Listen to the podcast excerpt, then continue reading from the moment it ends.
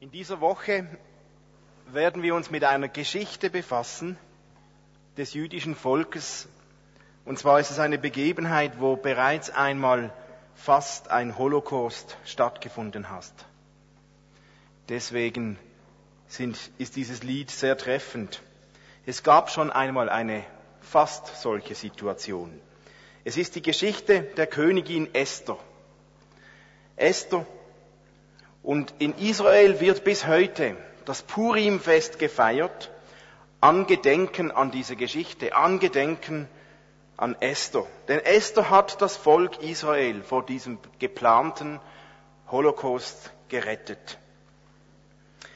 Folgendes ist passiert. Es war damals im gesamten persischen Herrschaftsgebiet des Königs Ahasveros. Dieser König, auch Xerxes genannt, war ein mächtiger König, ein auch etwas verrückter König. Und er hatte eine Frau, und eines Tages hat ihm seine Frau den Gehorsam verweigert, und so ließ er sich sofort von ihr scheiden und beschloss, eine neue Frau zu suchen, eine junge, hübsche Frau, die ihm wieder aufs Wort gehorcht. Das war sein Plan. Nun, die Leute vom Hof gingen auf die Suche, haben sich auf die Suche gemacht, und unter anderem haben sie Esther gefunden. Esther war eine jüdische Weise, die von ihrem Vetter betreut wurde. Und so kam Esther an den Hof des Königs, ohne dass der König wusste, dass sie vom jüdischen Volk war. Er war am Hof des, sie war am Hof des Königs und wurde während mehreren Monaten auf die erste und alles entscheidende Begegnung mit Xerxes vorbereitet. So eine Art Superstar oder Xerxes sucht die Superfrau. Und Esther hatte tatsächlich so viel Schönheit und das große Glück und den richtigen Moment bei Xerxes gefunden, dass der König nach der Begutachtung all der Damen so viel Gefallen an ihr gefunden hatte, dass er sie als Ehefrau nahm. Und Esther durfte die Ehefrau von Xerxes werden. Esther wurde also Königin von Persien dem damals mächtigsten Reich auf Erden. Und niemand wusste, dass sie eine Jüdin war. Nur ihr Vetter Mordechai lebte in der Nähe und blieb mit ihr heimlich im Kontakt. Nun eines Tages wurde gerade dieser Vetter, der Mordechai, wurde Zeuge einer Verschwörung gegen den König. Zwei Leibwächter planten einen Anschlag auf den König, auf den Despoten. Und Mordechai erzählte Esther davon und so wurde der Plan vereitelt und das Leben des Königs wurde gerettet dank Mordechai. Und er war so dankbar, der König, dass er diese Geschichte in die Chroniken des Hofes am Königshaus aufgenommen hatte. Aber Mordechai hatte auch Feinde. Da war Haman. Haman war der höchste Beamte im Reich. Und der höchste Beamte dieser Haman, der war gegen Mordechai. Er war gegen ihn aufgebracht, weil der Haman, der hatte so die Angewohnheit, dass er vom ganzen Volk verlangt hatte, wenn er kommt, müssen alle auf die Knie fallen und ihn anbeten und ihn grüßen und vor ihm auf die Knie fallen. Mordechai hat sich aber geweigert. Er wollte diese Ehre auf die Knie zu fallen nur Gott allein erweisen und keinem Menschen. Und er blieb dabei. Er fiel nicht auf die Knie. Das versetzte diesen Hamann so sehr in Rage, dass er einen teuflischen Plan ausarbeitete und austüftelte, wie er alle Juden ausrotten konnte. Und dieser Hamann plante dann so diesen Vernichtungsschlag gegen das jüdische Volk, einen richtigen Holocaust. In allen 127 Provinzen des Königreichs, von Indien bis nach Äthiopien, sollten an einem bestimmten festgesetzten Tag alle Juden getötet werden. Und dieser Hamann erreichte es sogar, dass Xerxes diese Anordnung eines Tages unterschreibt. Und damit war sie rechtsgültig für das ganze persische Reich. Gleichzeitig geschah Folgendes, der König konnte nicht schlafen. Und er ließ sich so vorlesen, wenn er nicht schlafen konnte, aus den Büchern der Chronik. Und dabei stieß er auf die Stelle, wo jemand ein Attentat auf den König das Attentat vereitelt hatte. Und das war die Stelle, was aufgeschrieben wurde von Mordechai. Und der König fragte, ob eigentlich der Mann, der von dem Komplott gewarnt hatte, schon belohnt worden sei. In dem Moment kommt Haman mitten in der Nacht zum König und der König fragt Haman, du, was meinst du, was soll man mit diesem Mann tun, der den König geholfen hat und ein Mann, den ich in besonderer Art und Weise ehren möchte? Und Haman ging davon aus natürlich, dass er gemeint war und dass der König jetzt ihn ehren wollte.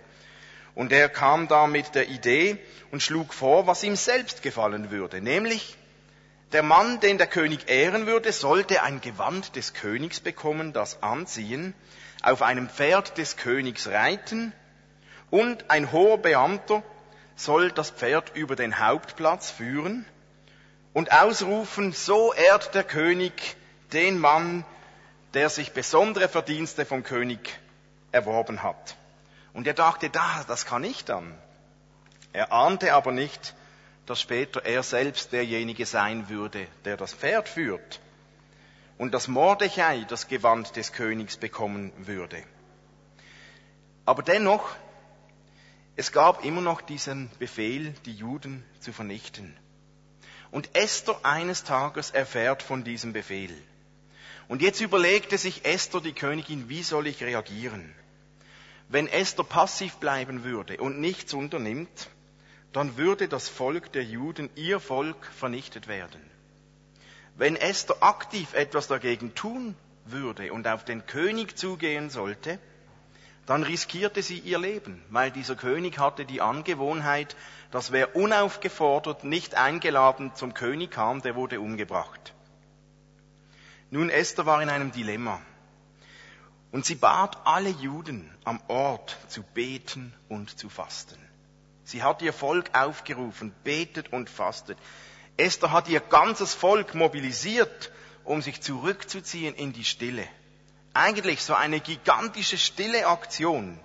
Das ganze Volk suchte im Gebet die Stille vor Gott. Da ist unsere kleine 40-Tage-Stille-Aktion gerade lächerlich dagegen. Das ganze Volk hat gebetet und gefastet und Gott gefragt. Und wisst ihr, was Gott gesagt hat in dieser stille Aktion des Volkes? Nichts. Gott hat nichts gesagt. Gott blieb einfach still. Gott hat keinen Wink gegeben. Er hat nicht mit einer Wolke an den Himmel geschrieben oder kein Blitz mit einem Brief drauf vor Esther auf den Boden fallen lassen. Einfach nichts. Und Esther war immer noch in ihrem, in, ihrem Dilemma. Und sie entschloss sich, schließlich ihr Leben in Gefahr zu bringen und trat ungerufen vor Xerxes, vor den König. Und dieser war ihr überraschenderweise gut gesonnen und hörte ihr zu. Und Esther war schlau und hat den König zusammen mit Haman zum Essen eingeladen. Das erste Mal hat sie nichts erzählt. Dann hat sie sich ein bisschen mehr getraut und hat die Einladung nochmals gemacht. Die beiden kamen wieder, es gab ihr was Gutes zu essen. Und beim zweiten Mal erzählte sie Xerxes von dem Plan, den Hamas ausgearbeitet hatte, um ihr Volk, um die Juden hinrichten und vernichten zu können.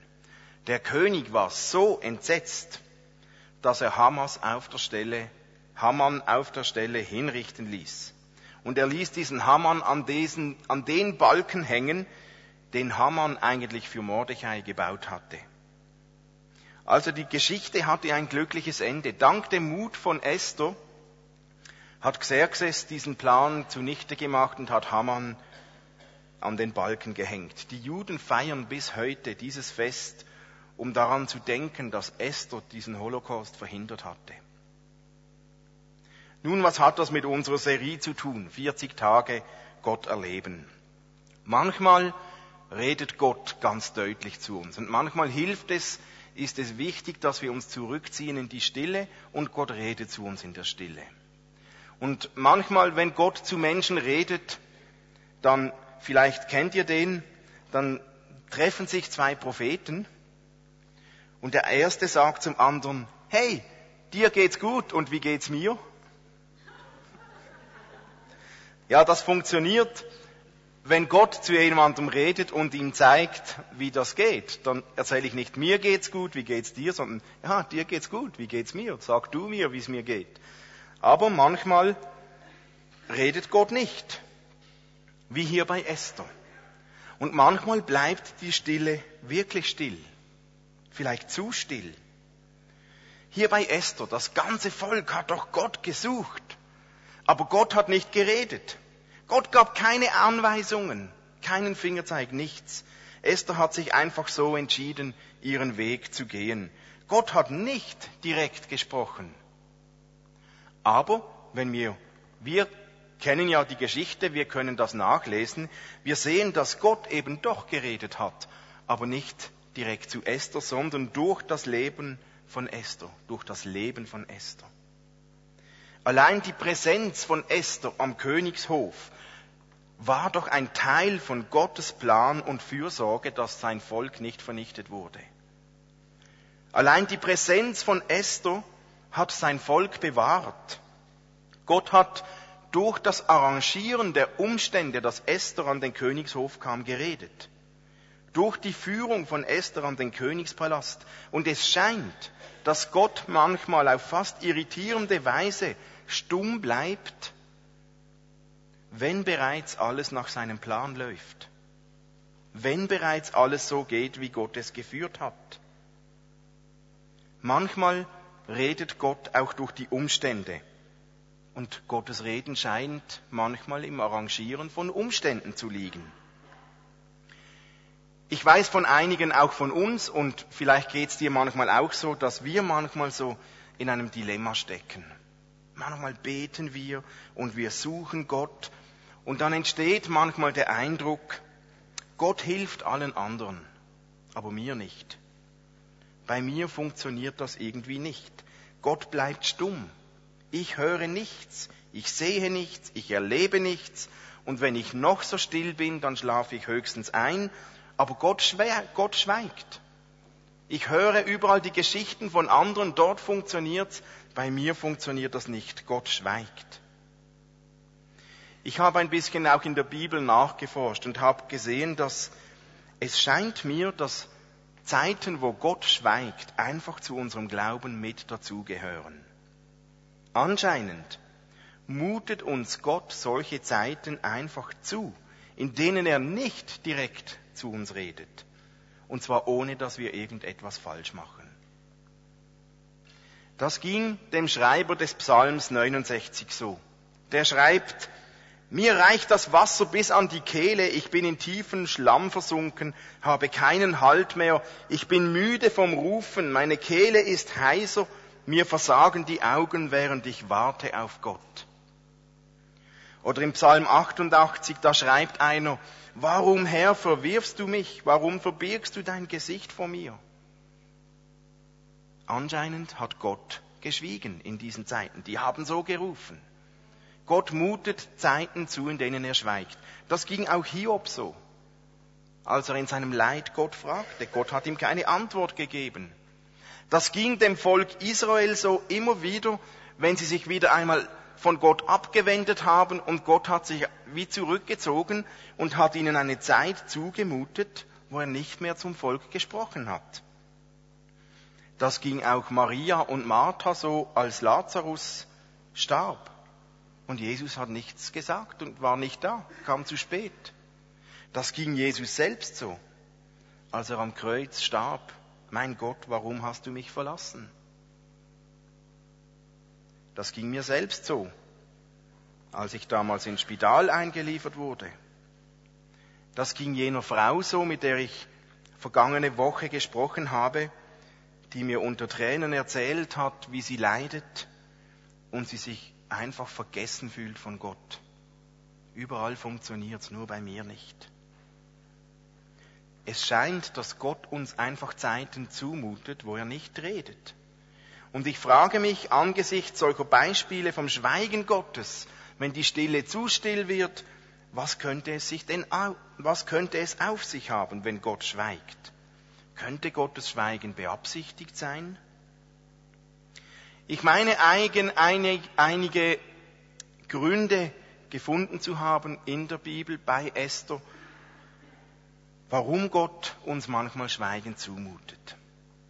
Manchmal schweigt Gott, weil er vielleicht schon lange durch die Umstände gesprochen hat, wie wir das bei Esther sehen, und wir es nicht erkennen.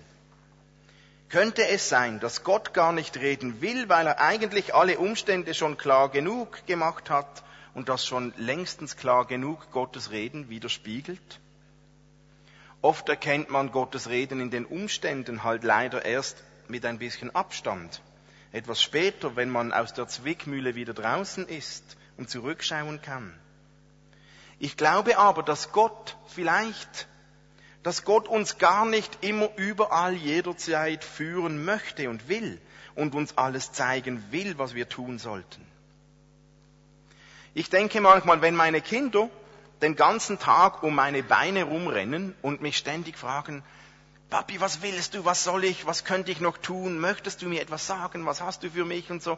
Irgendwann wäre ich genervt und würde ihnen sagen, hey, lasst mich mal in Ruhe, spielt doch einfach und macht, ich rufe euch schon, wenn ich etwas will. Wenn ich etwas will.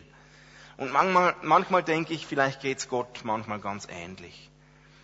Vielleicht sagt Gott auch, hey, Du musst nicht jeden Moment überall immer für alles fragen, sondern geh und lebe und mach und ich melde mich schon, wenn ich etwas möchte. Gott möchte, dass wir selbst Verantwortung für unser Leben und unser Tun übernehmen, im Kontext der Umstände, im Kontext von Gottes Wort. Wir wissen ja schon viel von Gott. Gott fördert unsere Eigenverantwortung. Es wäre ja so einfach, wenn Gott immer sagen würde, was dran ist. Bei Esther hat er nichts gesagt. Und er hat die Verantwortung bei Esther gelassen, wie sie sich entscheidet. Und ich denke, dass Gott mit uns ein Ziel hat, dass wir lernen, selbstverantwortlich zu sein und bewusst nicht immer reden. Warum redet Gott manchmal nicht? Ein zweiter Punkt, vielleicht sollten wir reden. Wenn Gott schweigt, ist vielleicht dran, dass wir etwas sagen. Es ist wie ein Gespräch unter Menschen. Wenn nur eine Partei immer redet, dann ist es ein Monolog, aber kein Gespräch. Gott möchte, glaube ich, ein Gespräch mit uns haben. Vielleicht, wenn Gott schweigt, wenn du wartest und Gott schweigt, vielleicht ist es dran, dass du etwas sagst. Vielleicht solltest du etwas aussprechen. Vielleicht solltest du etwas bekennen. Vielleicht solltest du etwas loswerden. Vielleicht solltest du Gott einfach die Ehre geben, anbeten, oder für etwas bitten. Vielleicht solltest du reden. Vielleicht, und das könnte ein dritter Grund sein, warum Gott manchmal schweigt, ich glaube, in meinem Leben schon entdeckt zu haben, dass Gott weniger redet, wenn ich nicht bereit bin, das zu tun, was er mir sagt. Gott redet nicht einfach so, damit ich mehr weiß, sondern Gott redet, damit ich etwas damit tue, damit mache. Und ich habe gemerkt, wenn Gott schon lange zu mir gesprochen hat und ich das eigentlich weiß und es nicht tue, nicht umsetze, dann beginnt Gott manchmal weniger zu sprechen. Und dann ist es vielleicht dran, mal hinzusitzen und sich zu überlegen, bin ich bereit, das auch zu tun, was Gott eigentlich sagt. Weil Gott weniger redet, wenn wir das gar nicht tun wollen, was er sagt. Manchmal geht's uns so wie dem jungen Samuel. Christian hat vor zwei Wochen darüber gesprochen. Gott hat vielleicht schon lange geredet, aber wir erkennen es nicht. Der Samuel, der hat Gott gehört und er hat gemeint, es sei Eli. Der hat ihn gehört, aber er hat ihn nicht erkannt. Und manchmal geht's uns vielleicht ähnlich, dass wir eigentlich schon lange Gottes Reden gehört haben, aber wir haben es nicht erkannt. Vielleicht hören wir auf dem falschen Kanal. Es ist wie ein Sender, den man einstellen muss. Manchmal in Zeiten, wenn Gott schweigt, hilft es mal hinzusitzen, still zu sein und genauer hinzuhören. Und da kann uns eine bewusste stille Zeit helfen, wie wir gerade in dieser 40-Tage-Aktion drin sind. Mal eine Meditationsübung, wo wir zur Ruhe kommen, kann uns helfen, vielleicht einen neuen Kanal zu finden, und zu entdecken, dass Gott ja doch redet. Noch zwei Gründe, warum könnte Gott manchmal schweigen. Gott hat, ich nenne das ein Last-Minute-Stil. Das heißt, ich denke, Gott testet manchmal unser Vertrauen dadurch, dass er uns ganz lange zappeln lässt. Wir fragen Gott, was möchtest du? Gott, hilf mir. Gott, was ist dran? Sag mir, zeig mir. Und Gott sagt einfach nichts, und zwar manchmal lässt er uns zappeln bis in die letzte Minute, bis in die letzte Kurve. Wie wenn Gott testen möchte, wie ernst es uns ist, wie lange wir durchhalten, auch ohne dass er direkt zu uns redet. Manchmal scheint uns Gott ganz schön lange warten zu lassen. Aber ich denke, Gott kommt nicht zu spät. Vielleicht kommt er zu spät in unseren Augen, was wir denken, wann er da sein sollte, aber nicht in seiner Perspektive. Und ich habe schon realisiert, dass das, was Gott in uns tut, während wir auf ihn warten, manchmal viel wichtiger ist als das, worauf wir eigentlich warten. Gott mutet uns Zeiten zu, wo wir warten. Er hat einen Last-Minute-Stil. Und ein letzter Punkt, warum schweigt Gott manchmal? Manchmal gibt es vielleicht gar keinen Grund. Manchmal verstehen wir das vielleicht einfach nicht. Vielleicht will Gott gerade nicht reden. Wir wissen es nicht und verstehen Gottes fehlendes Reden auch nicht. Und vielleicht müssen wir es auch nicht verstehen. Aber wir haben so als aufgeklärte Menschen manchmal den Wunsch, dass wir das immer verstehen und wissen und sofort alles von Gott erfahren. Und dann halten wir das fast nicht aus, wenn mal eine Zeit da ist, wo Gott nicht zu uns redet, wo er uns keine Antwort gibt. Aber manchmal wissen wir es nicht. Es gibt vielleicht keinen für uns ersichtlichen Grund, warum Gott nicht redet. Und ich glaube, wir haben es ein bisschen verlernt, gesund mit diesen Zeiten umzugehen, wenn Gott nicht redet. Und dann entwickeln wir schnell so eigene Verhaltensmuster. Und manchmal entwickeln wir Verhaltensmuster in diesen Zeiten, wenn wir auf Gottes Reden warten, die eigentlich kontraproduktiv sind für unser geistliches Leben. Und wir suchen Ersatz, wir suchen Ablenkung, wir suchen Ablenkung in allem Möglichen, von Sport über Arbeit, über andere Möglichkeiten, Esoterik, wie auch immer, da hat jeder seine Muster. Wir suchen so schnell Ab Ablenkung oder wir machen Gott Vorwürfe. Dabei denke ich, dass es in diesen Zeiten, wenn Gott nicht redet, ganz groß, große Chancen für unser eigenes Leben drin liegen. Es liegt eine Chance drin, wenn Gott nicht zu uns redet. Eine Chance, die da drin liegt, und vielleicht ist es auch ein Gewinn sogar die, von diesen Zeiten, wenn Gott nicht redet. Wenn wir festhalten an Gott und diese Zeiten, wenn Gott nicht redet, aushalten, führt Gott uns zu tieferem Glauben. Unser Glaube, unser Vertrauen, unsere Reife, unsere Persönlichkeit wird wachsen, wird tiefer werden, wird zunehmen wenn wir diese Zeiten aushalten, wenn Gott nicht direkt zu uns spricht. Wenn alles glatt läuft und Gott uns immer führt, dann werden wir diesen Level der Reife gar nie erleben können. Wir wachsen in diesen schwierigen Momenten, wenn Gott nicht spricht. Eine zweite Chance, wenn Gott schweigt, dann kommen oft Freunde zum Zug. Dann können wir neu den Wert von Freundschaften entdecken. Dann brauchen wir auch Freunde, die manchmal für uns glauben, für uns da sind, die für uns festhalten an diesen schwierigen Momenten. Und gerade in schwierigen Zeiten, wenn Gott zu schweigen scheint, wachsen Freundschaften in die Tiefe. Wir brauchen ja niemanden, wenn alles rund läuft. Dann haben wir es im Griff, aber in den stillen Momenten, wenn wir am Fragen, am Suchen sind, bekommen Freunde eine andere Priorität. Manchmal lassen wir uns dann so von der Lüge leiten, wenn wir in einer solchen Zeit sind, wenn wir nach Gottes Reden ringen und Gott schweigt, dann lassen, belastet uns diese Lüge, die uns sagt, ach, ich darf diesen anderen nicht auch noch belasten. Der hat ja schon genug. Dem darf ich jetzt nicht anrufen und der hat schon genug anderes. Und dann bleiben wir alleine und dann zieht es uns noch mehr in die Tiefe. Ich denke, da liegt eine Chance drin, in diesen Zeiten Freundschaften zu bauen. Gerade in den schweren Zeiten brauchen wir doch Freunde, die für uns da sind und nicht erst dann, wenn wir wieder stark genug sind, um alles selbst im Griff zu haben. Also da liegt eine Chance drin, wenn Gott schweigt, vielleicht eine tiefere Freundschaft zu knüpfen. Ich glaube auch, wenn Gott schweigt, lernen wir eine der Grundlektionen des Glaubens. Glaube und Vertrauen sind nicht nur Gefühlssache, sondern sind vor allem ein Entscheid des Willens, ein Akt des Willens. Und zwar egal, ob ich etwas fühle oder spüre oder erlebe oder nicht. Ich entscheide mich, Gott zu glauben. Ich entscheide mich, diesem Gott zu vertrauen. Ich entscheide mich, diesem Wort Gottes mehr zu glauben als meinen Gefühlen, mehr zu glauben als dem, was ich erlebe oder was ich spüre oder nicht. Und zwar nicht nur dann, wenn es mir meine Gefühle einfach machen, sondern gerade dann, wenn Gott vielleicht nicht redet. Ich entscheide, wie ich glaube. Und es ist eine der Grundlektionen des Glaubens, dass Glaube auf einem Willensentscheid basiert und nicht nur auf den Gefühlen allein.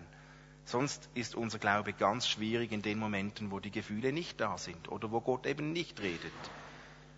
Den Wert des Glaubens aufgrund einer Entscheidung lernen wir nur in diesen Zeiten, wenn Gott nicht redet.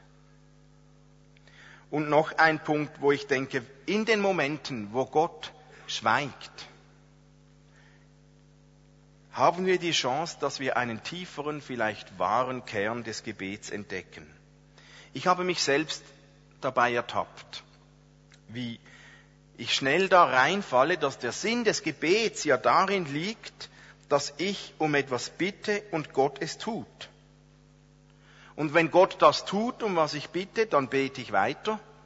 Und wenn er das nicht tut, ja, irgendwann werde ich aufhören zu beten. Aber ich habe gemerkt, das ist der falsche Kern des, des, des Gebets.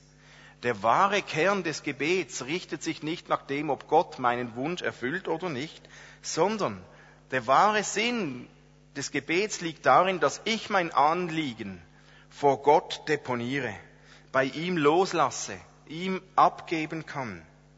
Und das tut mir gut.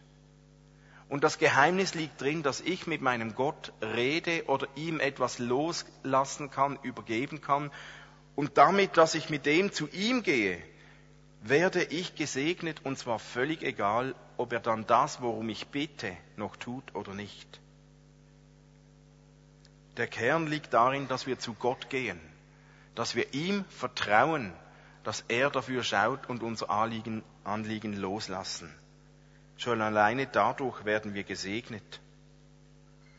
Das sind ein paar Chancen, die da drin liegen, wenn Gott nicht redet. Nun noch ein paar ganz praktische Dinge. Was können wir denn tun, wenn Gott still ist?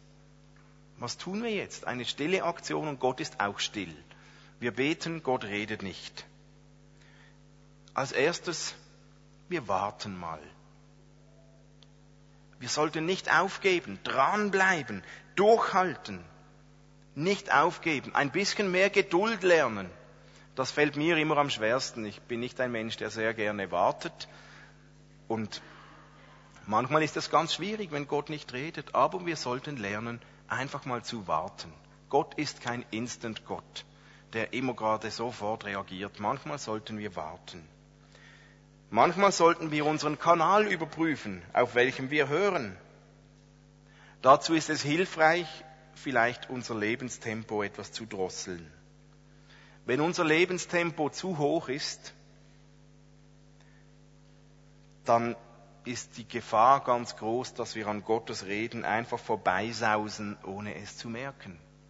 Und da kann es hilfreich sein, mal die Pausentaste zu drücken, mal den Kanal zu reflektieren und zu überlegen, ob Gott vielleicht ganz anders zu uns redet in Momenten, wenn wir mal hinsitzen.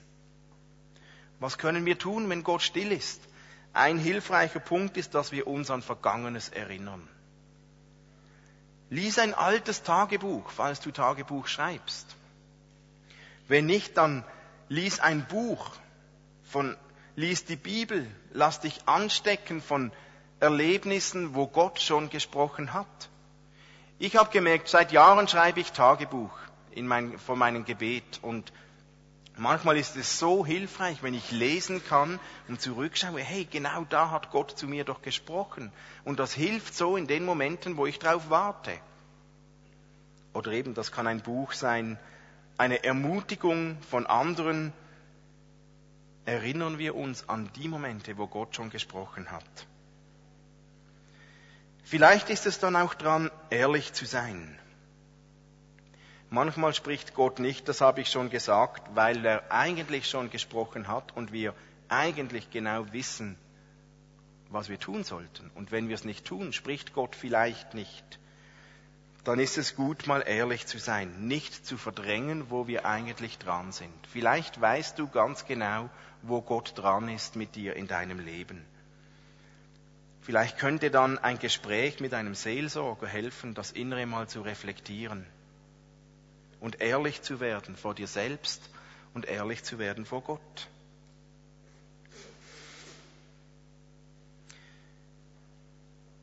Noch zwei Punkte, die wir tun können, wenn Gott nicht redet. Lebe, lebe, lebe einfach mit und für Gott so, wie wenn er total aktiv mit dir reden würde. Vielleicht ist gerade darin der Schlüssel, dass wir eben leben für Gott, auch ohne dass er spricht.